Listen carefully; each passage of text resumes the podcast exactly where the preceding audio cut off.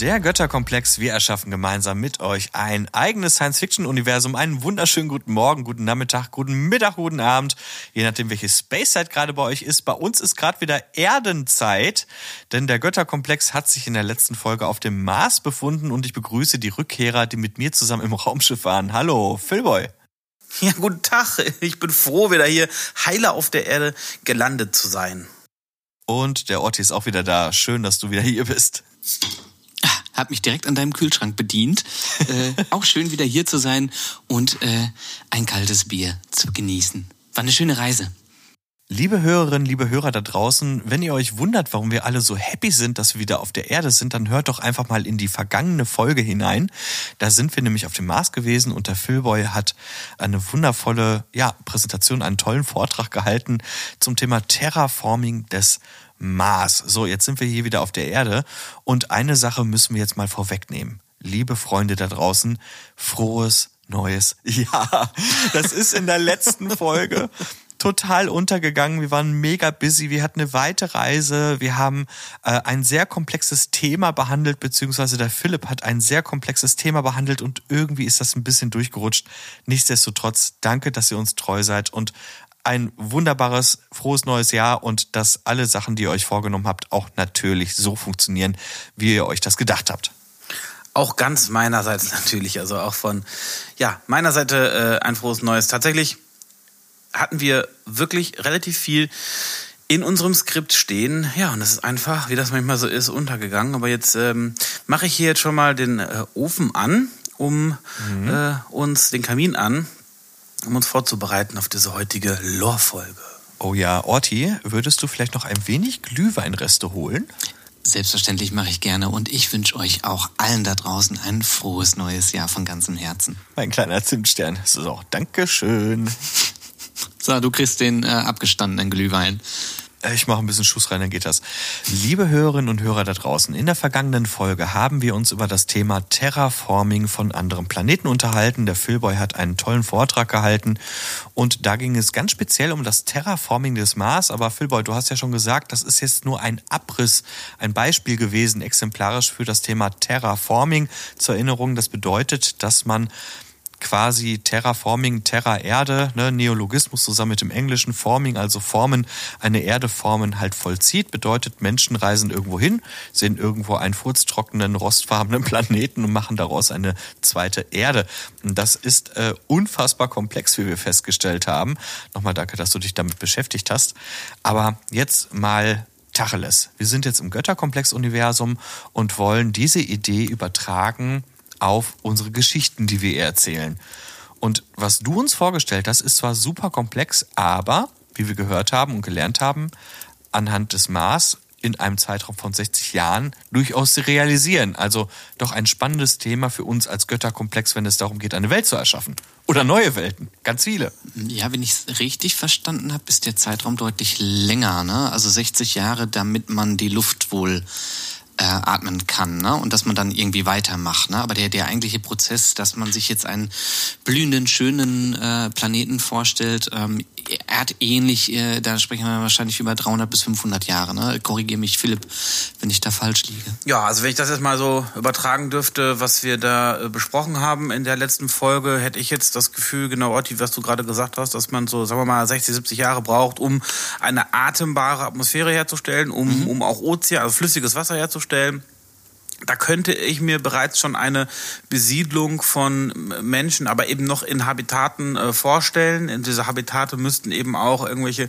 Hydrofarmen und so weiter mitbringen, also um mhm. Nahrung zu erzeugen. Aber ähm, da könnte der Prozess sozusagen der Erschaffung der Biosphäre bereits beginnen. Ne? Also ich glaube, mhm. da kann dann schon, wie gesagt, eine Besiedlung stattfinden. Was dann halt eben noch getan werden muss, ist eben, ja, das ist Erde herstellen. Ne? Also wie ich ja sagte, so mit, äh, mit kurzen Pulsen des des Lasers wird die Erde so ein bisschen, oder wird der, wird der Stein so ein bisschen porös gemacht und so ein bisschen verstaubt und mit äh, Wasser dann zu so einem Schlamm und auf diesem Schlamm kann ich dann erste, erste Bakterien irgendwie einbringen und ich glaube, mhm. dieser Prozess, der muss auch eng von naja, wenn nicht Menschen, dann aber irgendwelchen Robotern begleitet werden, die das ganz genau, die gesamte Marsatmosphäre, die gesamte Biosphäre irgendwie messen. Ne? Also mhm. man kann das mhm. halt bereits starten. Also ich glaube, wie gesagt, die ersten Siedler sind eher auf so einem trockenen Wüstenplaneten, die ihn dann langsam begrünen.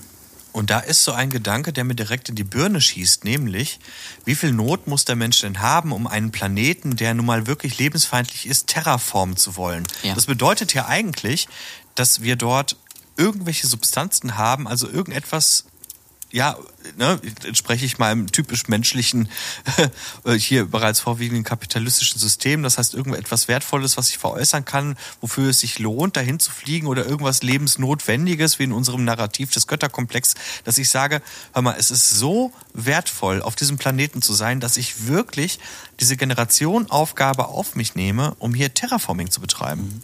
Auf lange Sicht, also ich kann mir schon vorstellen, dass zum Beispiel einfach der vorhandene Platz ähm, interessant sein könnte, wenn wir über ähm, so Themen wie Überbevölkerung sprechen. Ja? Mhm.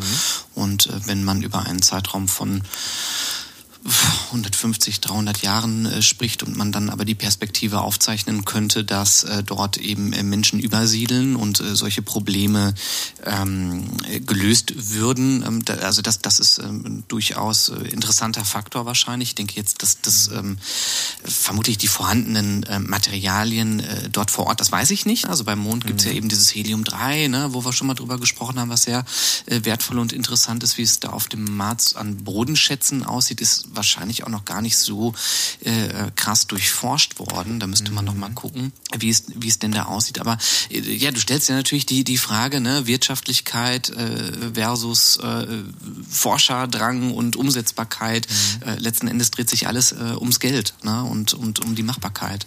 Ja, mhm. ja, also ich glaube, wenn ich das Ganze mal auf, auf eine, zunächst mal auf eine technische Perspektive stellen würde. Ja. Ich glaube, es ist ja so, dass diese ich sag mal, um diese Voraussetzungen zu erfüllen, die ich beschrieben habe, um das Terraforming zu machen, müssen wir ja eigentlich schon eine gewisse Industrialisierung des Weltraums, so wie wir die immer besprochen haben, eigentlich der erste Schritt unseres Götterkomplex-Universums, das müsste bereits abgeschlossen sein. Also mhm ich glaube schon, dass es Asteroidenbergbau ähm, gibt, dass es äh, wirklich äh, Fabriken oder äh, auf irgendwelchen ähm, Monden gibt und dass deswegen dieser Schritt auf den Titanmond zum Beispiel diese Fabriken zu errichten, die wir ja brauchen für das Terraforming, die nämlich diese stickstoffhaltige Atmosphäre abfüllen und praktisch, praktisch rüberschießen zum Mars, dass so etwas vielleicht schon fast irgendwie so ein, so ein, so ein Nebenprodukt ist. Also dass, dass da der mhm. Aufwand gar nicht mehr so groß ist, weil ja, wie gesagt, vielleicht der ganze oder ein Teil des Gürtels bereits schon industrialisiert sind. Mhm. Und wenn ich mir dann noch überlege, dass es eventuell auch durchaus signifikante Fortschritte ähm, im Bereich der Lebensspanne von Menschen gibt, aufgrund von ja, speziellen äh, Genbehandlungen oder einfach, die, dass die Medizin deutlich weiter ist, dass Menschen eben älter werden. Das heißt, dass vielleicht ein 20-Jähriger vielleicht kein grünen Mars mehr erleben könnte, aber dass zumindest ein 20-Jähriger bereits auf dem Mars äh, wohnen kann, ist dieser Vorstellungszeitraum der Menschen, glaube ich, wesentlich realistischer. Also das heißt, würde ich mich jetzt engagieren, um diesen Mars entsprechend zu terraformen und mir dort Ländereien vielleicht sogar zu sichern, könnte ich vielleicht für meine Enkel ein ganz fruchtbares äh, Land irgendwie vererben.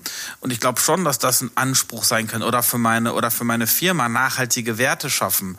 Ähm, also ich glaube, das ist gar nicht ja, gar nicht so, so unrealistisch, weil dieser Zeitraum ja. eben mit diesen 100, 200 Jahren gar nicht so astronomisch oder gigantisch eigentlich ist. Ne? Ich, ich glaube, du sprichst halt das, das, das Gute an, dass man jetzt sagt, also ne, jetzt vom Stand jetzt aus kommt keiner auf die Idee, äh, den Mars zu terraformen. Ähm, warum auch? Ne? Das, das ist alles viel zu teuer und hat keinen äh, keinen Nutzen. Aber wenn man wirklich, also wenn wir von jetzt aus schon ein paar hundert Jahre weitergehen und von dieser Industrialisierung und von der Technikvoraussetzung sprechen, ne, wie du ja auch gesagt hast, der Laser und so und all diese diese ganzen Sachen, die sind dann vielleicht eben auch schon da und man sagt, so absurd ist es nicht, dass wir dem zumindest eine Chance geben. Ne? Das, ist, das mhm. ist dann schon Forschungsprojekte gibt, die das finanzieren und die sagen, die Umsetzbarkeit, die ist auf jeden Fall da und vielleicht auch äh, viele Firmen dann ähm, doch auch Interesse haben, das, äh, das zu tun. Ob die Umsetzbarkeit realistisch ist, das sei nochmal äh, ganz weit nach hinten geschoben.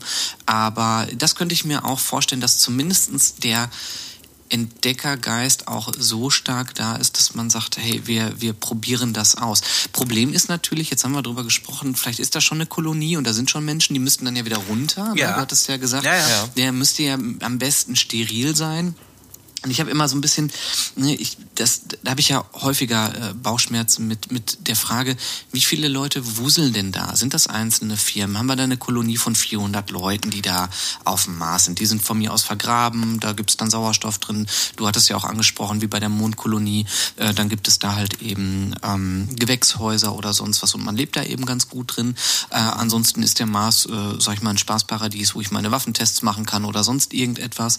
ähm, ja, ne, also Ja. äh, who knows, ne? Storytelling äh, geht da ja so äh, seine Wege. Und wenn ich mir überlege, äh, wie schnell passiert das, dass ich da Tausende von Menschen habe, wie ne, oder Millionen von Menschen, die da leben. Wie kommen die darüber? Ist das ein hehres Ziel? Ähm, das das finde ich immer sehr sehr schwierig, weil wenn die schon da sind, dann kriegen wir sie da wahrscheinlich schlecht wieder runter für mehrere Jahre. Wenn es nur eine Ja. kleine Kolonie ist oder ein paar Forschungsstationen. Und da, das ist ja die Frage, wann setzt das Terraforming ein und wann wurde entschieden, dass man, äh, dass man das macht, weil ja dann auch erstmal eine krasse Ruhephase auf dem Mars ist. Ne? Äh, ke- Keine Frage, aber genau vor diesem Hintergrund würde ich sagen, überhaupt kein Thema, denn der Mars ist de facto nicht lebenswert. Das bedeutet, wir hätten sowieso nicht eine allzu große ständige Besiedlung dieser jeweiligen Station. Und wenn der Mars, mal angenommen, wirklich nur industriell, vielleicht sogar als Waffentestgelände benutzt werden würde, dann würden die entsprechenden Obrigkeiten auch sagen, pass auf, geh mal da runter, ähm, wir bauen das Ding jetzt um, wir investieren jetzt quasi in deine Zukunft, naja, in die deiner Enkelkinder und dann geht's halt weiter. Das finde ich gar nicht so unwahrscheinlich. Auf der anderen Seite ähm, wollen wir ja, und jetzt rolle ich das Feld mal von hinten auf, als Götterkomplex sagen, der Mars wird ja mal irgendwann eine, eine Opposition zur Erde und daraus entsteht dann eine neue Geschichte. Wie kommen wir an diesen Punkt? Terraforming des Mars war eine Möglichkeit, die wir mal besprochen haben. Und das, was Philipp uns vorgestellt hat, ist für mich gar nicht so unrealistisch. Nee, bei mir nicht. Also ich halte das für absolut absurd. Okay. Ähm, also ich halte, ich halte für nicht unrealistisch, dass man das mit dem Laser machen kann. Ja. Ich halte ähm, das mit dem Stickstoff, den man vom Titanmond aus zuführt, auch für realistisch, wenn auch ungleich äh, gigantische Summen da wahrscheinlich verbrezelt werden. Ähm, muss man auch wirklich überlegen. Also die Frage ist, mache ich mir den Mars untertan oder ähm, wofür gebe ich mein Geld aus? Ich kann da eine Kolonie hinbauen, ich kann da einen Tunnel graben, bums äh, sind da meine Leute. Äh, warum soll ich für eine Bevölkerung oder sowas jetzt den Mars terraformen? Das sind so hehre Ziele, die nicht in meine Vorstellungen passen, ähm, was die finanziellen Kosten von so einem Terraforming angeht. Und mein viel größeres Problem ist das Aufrechterhalten einer vernünftigen Biosphäre und die Erfolgswahrscheinlichkeit, dass das klappt. Also da möchte ich, also ne, ne, de- deine Perspektive äh, klar, wenn du sagst, für dich scheint das realistisch, aber da bin ich, also bin ich komplett raus, muss ich ganz ehrlich sagen. Ich hätte an der Stelle ähm, vielleicht einen kleinen Gedankengang, den ich gerne mit euch teilen möchte in Bezug auf unsere Lore. Sehr gerne. Und zwar ähm, hatten wir ja mal irgendwann überlegt, dass die Kolonien des Mars, also Mars als Stützpunkt, ne, jetzt noch nicht geterraformt, als, naja, nehmen wir es mal, Plattform dient, um Bergarbeiten, die im äh, Gürtel zwischen Mars und Jupiter stattfinden, irgendwie zu schützen bzw. zu unterstützen, ne, als Sammelplattform und Weiterbearbeitungsplattform äh, zu dienen und so weiter halt da ist. Und dass unabhängig von der Erde Bestrebungen auf dem Mars stattfinden, die sagen, ähm, wir könnten im Prinzip hieraus auch eine zweite Heimat bauen, sukzessiv. Ne? Dass, dass man im Prinzip einfach nur sagt, wir sind hier reich genug, wir ähm, haben die Möglichkeit, genau das zu machen, wir brauchen die Oberfläche, wenn überhaupt, nur für Waffentests. Ähm, der Rest findet im Orbit statt. Wir haben aber so viel Macht und so viel Geld angesammelt, dass wir in der Lage sind, eben dies zu tun, nämlich perspektivisch äh, in, innerhalb von drei Generationen eine eigene Heimat zu erschaffen. wenn ich dich richtig verstanden habe, haben wir hier eigentlich praktisch schon den Beginn dieser, dieser Nationalstaatbildung. Also äh, wir haben, äh, Mhm, genau. wir haben Bewohner von orbitalen Stationen, die eben, wie du gerade sagtest, eigentlich Unterstützungs- oder Raffinerie ähm, ähm, Stationen sind, die die Produkte, die Bergbauprodukte aus dem Gürtel verwerten, weil sie einfach die erste Anlaufstelle vom Gürtel sind. Das liegt deutlich näher mhm. als die Erde und dort wird einfach viel ähm, raffineriert und vielleicht gibt es auch einfach, vielleicht ist auch einfach dieser Orbit, dieser LEO, dieser Low Earth Orbit ist auch einfach so voll mit, ähm, mit Stationen, mit Satelliten, mit Müll, mit Weltraumschrott, dass eigentlich um den Mars herum die einzig, sagen wir mal, sind, der einzig sinnvolle, stabile Orbit ist, indem man einfach große, also wirklich große Fabriken errichten kann, die vielleicht Schwerelosigkeit benötigen. Mhm, genau. Und dadurch entsteht eben durch die Arbeiter entstehen Habitate und dadurch hast du irgendwie so eine Art Gemeinschaftsgefühl oder vielleicht so eine Art Nationalstaabbildung oder so, sowas so vor wegen, ey, yo, mhm. wir sind ja hier, eigentlich sind wir die Marsianer, obwohl wir nur auf der Oberfläche leben und die sich dann irgendwann zusammenschließen und sagen so, wir sind doch jetzt schon die Marsianer, wir sind doch, wollen doch eigentlich unabhängig von dieser blauen Kugel da hinten werden. Ja. Lasst uns gemeinsam investieren, gemeinsam eine neue Heimat schaffen und gemeinsam diesen Planeten ähm, terraformen. Das könnte ein Ansatz sein, ne? Es ist ganz viel Idealismus, das muss man mal ganz klar sagen. Es ist super viel Idealismus, weil selbst wenn ich die Möglichkeiten habe, könnte ich ja immer noch fragen, wieso soll ich die Ressourcen, die ich doch besitze, dafür verwenden, um diesen blöden Mars zu schmelzen. Mhm. Äh, Nochmal an die Hörerinnen und Hörer da draußen, wenn ihr wissen wollt, wie das jetzt im Einzelnen vonstatten geht, ähm, sei ich wirklich wärmstens wortwörtlich, die vergangene Folge ans Herz gelegt. Aber es geht ja darum, erstmal die Oberfläche des Mars zu schmelzen und dann über mehrere, mehrere äh, Jahre, Jahrzehnte, nicht sogar Jahrhunderte zu warten, bis dieser ganze Prozess so weit ausgereift ist, dass dort Leben nicht nur möglich ist, sondern auch von sich aus reift in einem eigenen Biotop, in einer eigenen Biosphäre. Mhm. Ne? Äh, das bedeutet ja, wenn die mal angefangen haben, da kommt jetzt so meine Idee ins Spiel. Die haben halt angefangen und dann sagt die Erde, okay, wenn ihr eh schon dran seid, äh, können wir ja gemeinschaftlich davon profitieren. Ich weiß, das ist sehr naiv.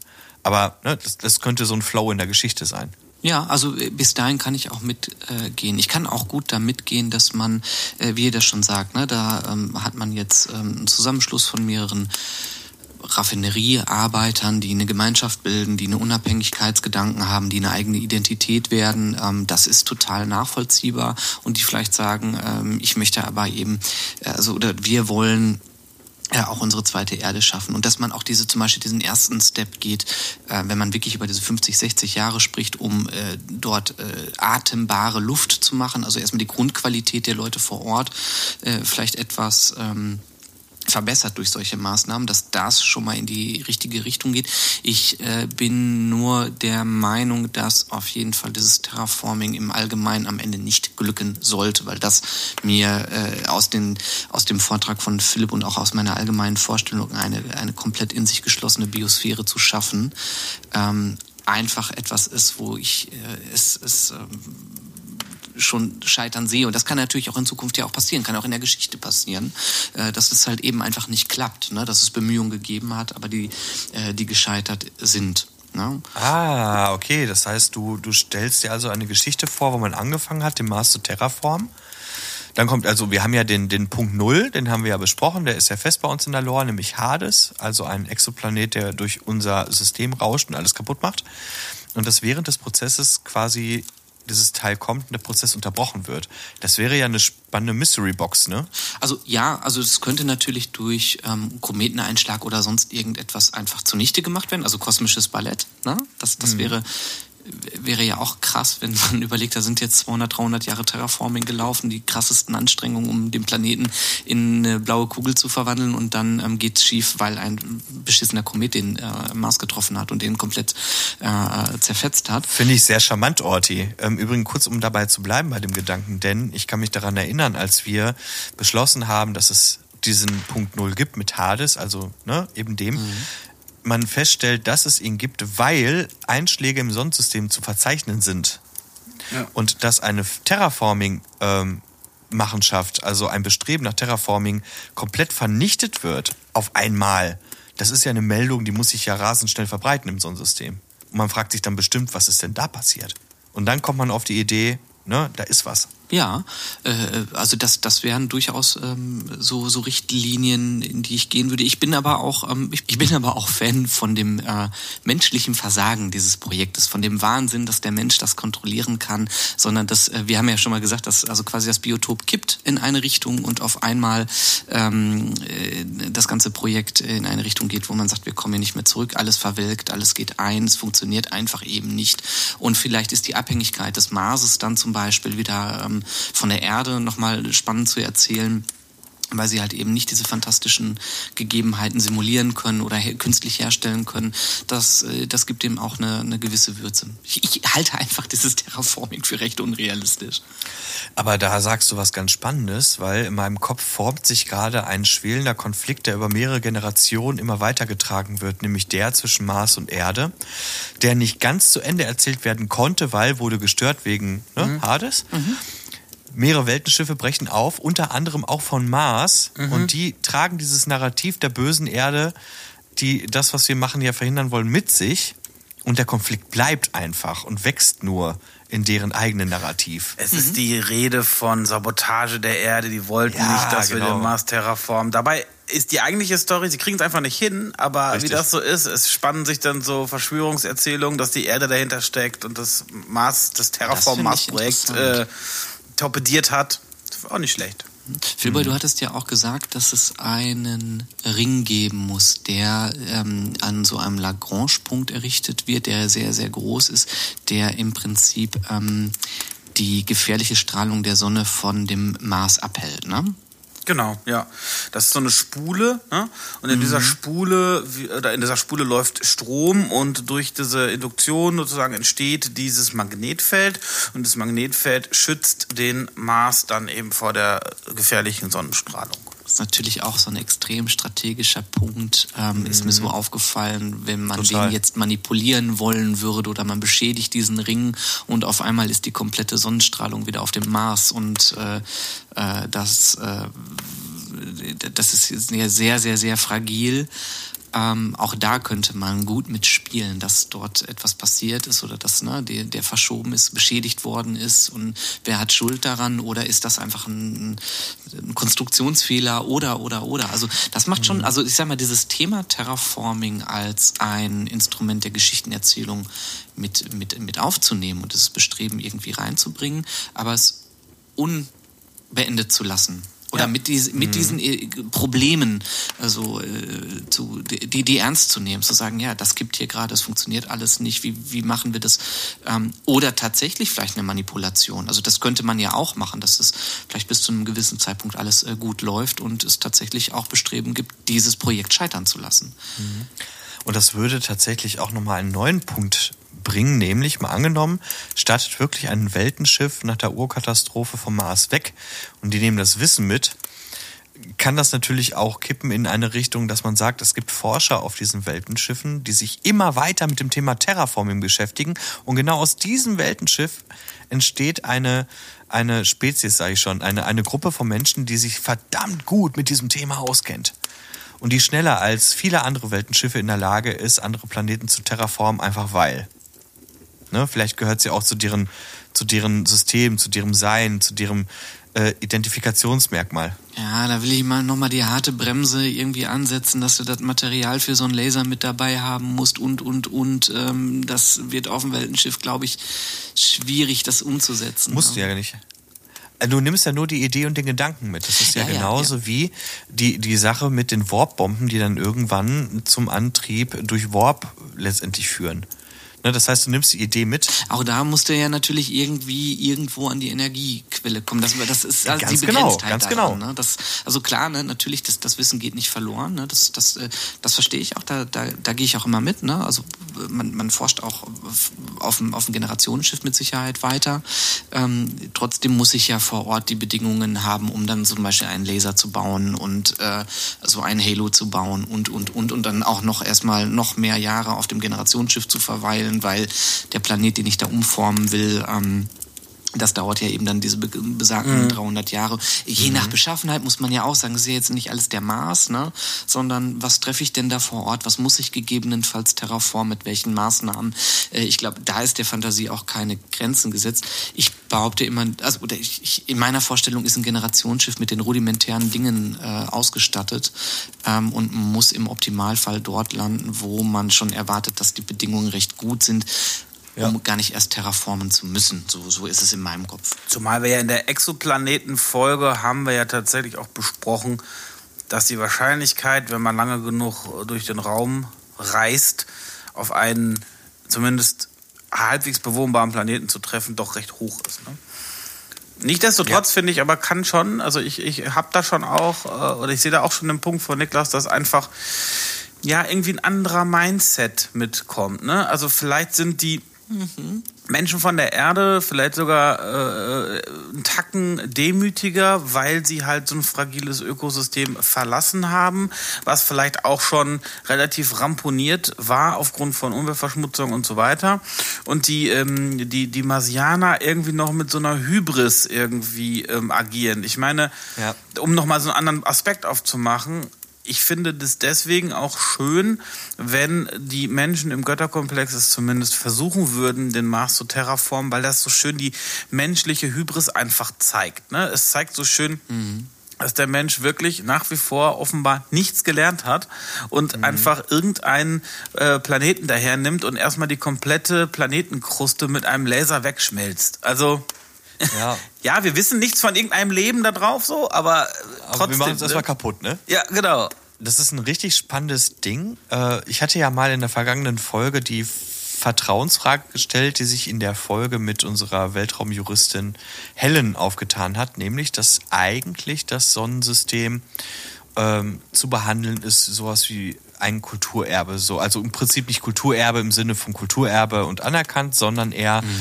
dass es allen gehört und keinem Staat zugehörig sein darf. Das heißt, wir als Menschheit haben eigentlich die Verantwortung für das, was da vor uns liegt. Und das bedeutet, wenn wir jetzt den Mars platt machen würden, so wie er ist, vernichten wir ja auch seine geologische Geschichte.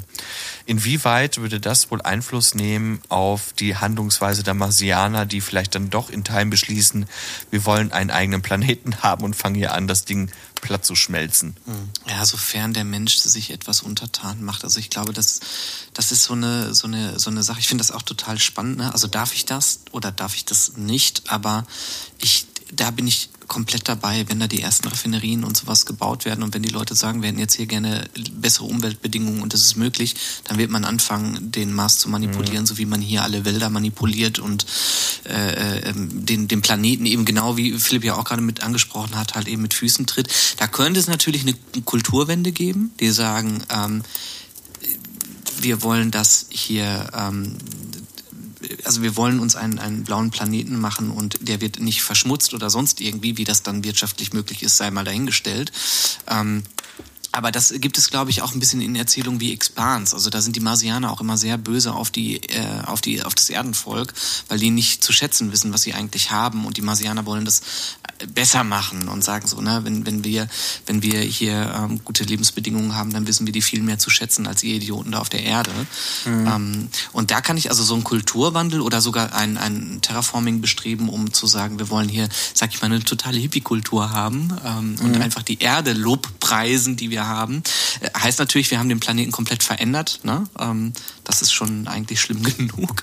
Aber ich kann mir schon vorstellen, dass es, also, dass es dann Leute gibt, die sagen, wir lassen das ähm, Generationsschiff oder äh, den Planeten so, wie er jetzt ist und freuen uns daran. Aber wir sagen den ganzen Technikscheiß hier ab. Ne? Das, das, das, sowas könnte ich mir auch vorstellen. Ob das jetzt auf dem Mars unbedingt die Geschichte ist, ähm, sei, sei mal dahingestellt, aber so, so kulturelle Veränderungen und den, die Wertschätzung von Wasser, von Luft, von, von Pflanzen, die wird den Marsianern auf so einer Fabrikwelt ähm, glaube ich, sehr, sehr schnell deutlich. Und das wird auch sehr schnell zu so einem Wandel kommen. Aber mit Sicherheit auch auf den Generationsschiffen, weil die sind ja mit äh, ähnlichen Definitiv, Problemen. Ja, ja, ja, klar. Mit ähnlichen ja. Problemen halt konfrontiert. Was, was ist, wenn wir das erste, die erste Alien-Lebensform einführen? Nicht intelligent, vielleicht nur einzellig, aber du. Du meinst mich? Also ich wollte gerade sagen, ich fühle mich irgendwie so ein bisschen, ja. Also du schmilzt komplett die Oberfläche, die Kruste des Marses ab, um eine um eine, um eine Atmosphäre zu generieren, die der Erde ähnlich ist.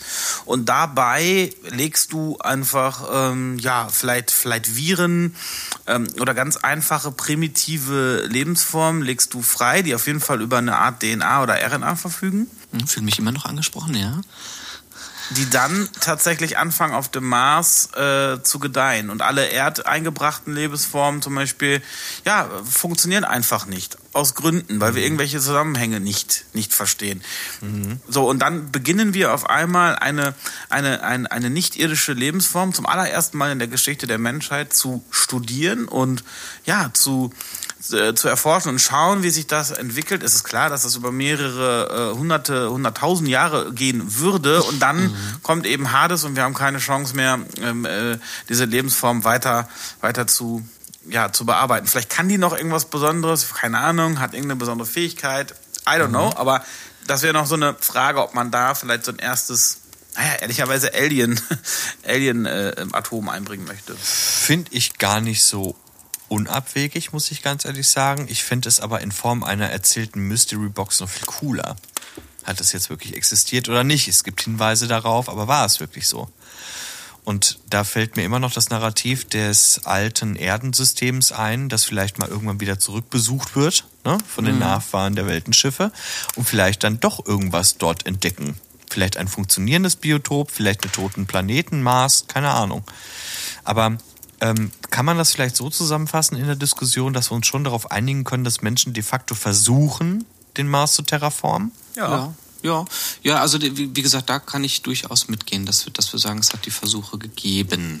Okay. An welchem Status wir dann am Ende landen, würde ich zumindest jetzt äh, noch, noch offen halten. Oder vielleicht ja halt eben auch eben dann wirklich, ne, ähm, ich, ja, einfach vielleicht ja einiges dann echt offen lassen, was ist passiert, was weiß man mhm. überhaupt noch darüber, ne, wie du schon gerade gesagt hast. Es spielt ja in unserem eigenen Universum weit, weit, weit in der Vergangenheit. Ähm, und alles, was wir jetzt aufmachen, das, das gibt natürlich den, den Leuten da draußen die Chance, über sowas zu schreiben, wenn sie es denn gerne mhm. möchten. Äh, und, und die können diese Lücken sehr, sehr gerne füllen. Und man sagt einfach, ja, es hat die Bestreben gegeben und zu einem Zeitpunkt XY, irgendwann werden wir sowieso eine kleine Zeitleiste erstellen müssen, wo man sagt, ähm, keine Ahnung, Industrialisierung des Weltraums, erste Kolonie auf dem Mars und so viel People, dann vielleicht erste Forschungsprojekte zum Terraform, dann Eintritt Hades. Ne? Und äh, mhm. in welchem Zeitraum sind wir da, wie viel Entwicklungsspielraum gibt es da und wann waren die ersten Generationsschiffe unterwegs und, und, und. Ne? Also das sind ja am Ende, sprechen wir hier immer noch um, äh, also um ja, um Randnotizen, die, die, die ähm, letzten Endes lebendig durch die Geschichten gemacht werden können, die da, äh, die wir selber schreiben oder die die Leute schreiben und äh, das füllen. Ähm, Finde ich interessant, das auch ein bisschen, ja, bisschen lückenhaft zu lassen. Okay, das heißt, wir bleiben bei dem Narrativ, dass es eine Gesellschaft gibt, die sowieso schon um die Mars herum existiert, aus hauptsächlich Bergbau und industriellen Gründen, die dann ein Bestreben haben, vielleicht auch irgendwie eigenständig zu sein mit einem neuen Identifikationsobjekt, nämlich der eigenen Welt. Daraus entsteht der Versuch des Terraformings, der unterbrochen wird durch den Eintritt von Hades, unsere Stunde Null für den Götterkomplex. Und dann geht die Reise weiter und eventuell auch die Möglichkeit von extraterrestrischem Leben. Und zwar erweckt durch den Menschen an sich und sein Bestreben, mehr zu wollen als nur die Erde.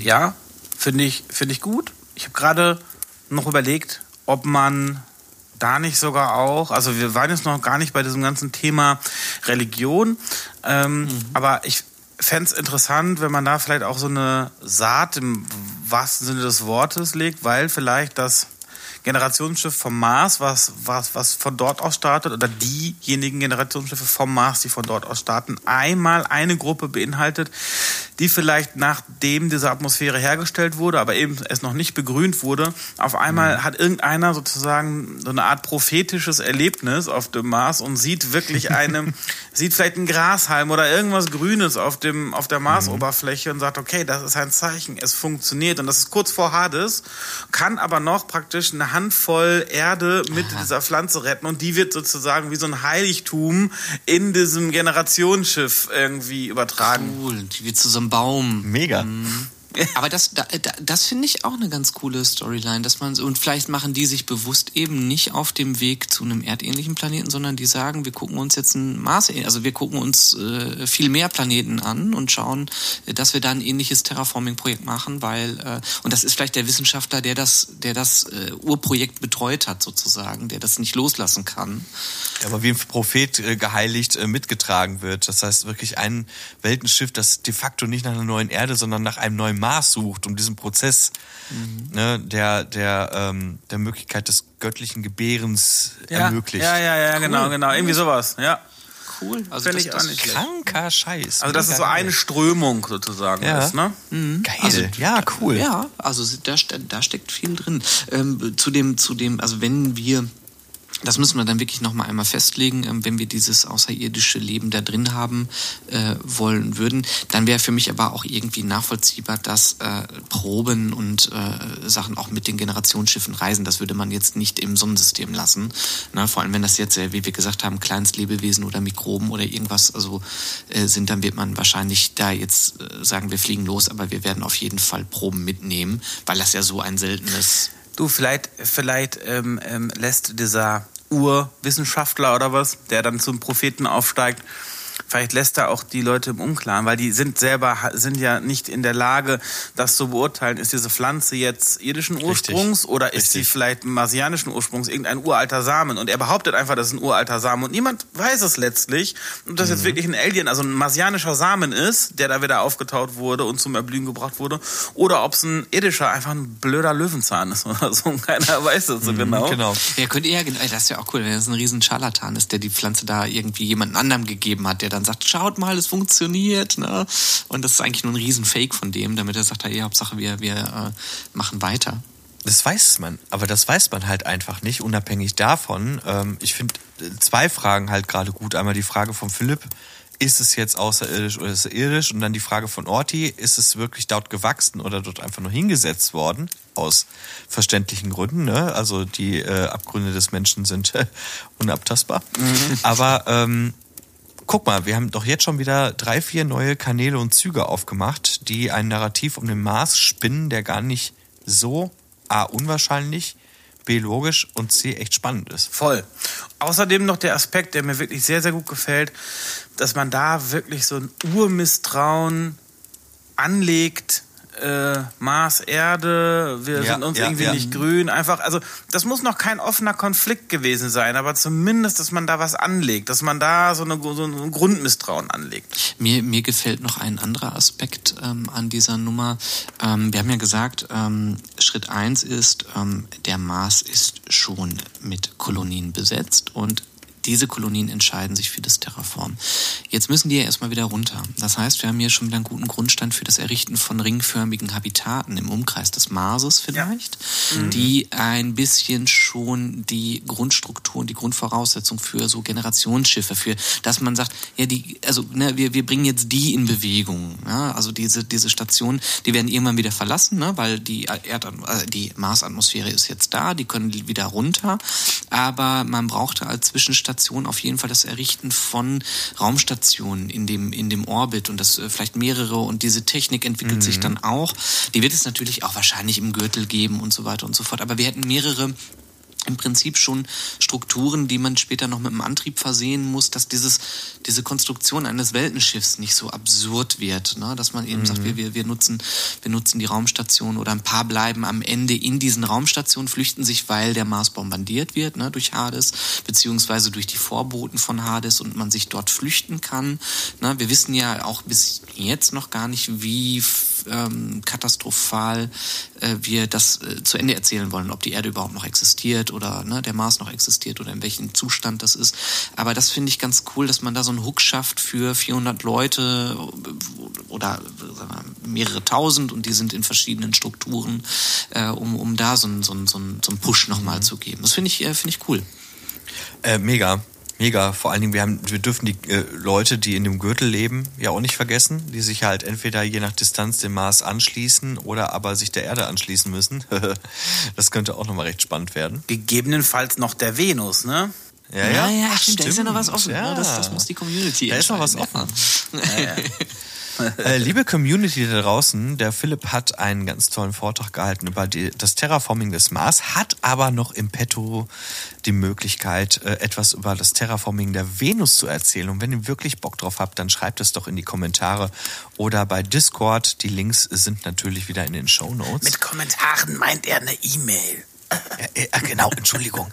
Mit Kommentare meine ich natürlich E-Mail. Also wenn ihr Bock habt, äh, euren Senf dazu zu geben, dann schreibt uns doch eine Mail an info@götterkomplex.de. Mit dem Betreff I'm your Venus, I'm your fire. your desire. So, und oh Gott, Jungs, für mich ist jetzt auch die achte Stunde. Ihr Lieben da draußen, ich hoffe, ihr hattet eure liebe, große Freude, so wie wir auch. Ähm, der Glühwein hat es übrigens getan. Wir hatten wirklich ganz viele tolle Gedankengänge. Lieben Dank an meine Mitgötter, den lieben Orte und den Philipp. Sehr gerne. Äh, ja, cool. Ja. Auch, auch, vielen Dank an dich für die tolle Moderation und Durchführung Schön, dass du durch auch Thema. warst könnt mich mal kreuzweise. Ihr Lieben, ich wünsche euch einen wunderschönen Abend, guten Nachmittag, äh, je nachdem, welche Spacezeit gerade bei euch ist. Wir verabschieden uns in den Feierabend und wir hören uns in der nächsten Folge und wir verabschieden uns mit einem liebgemeinten, ehrlichen und aufrichtigen, terraformenden Energie.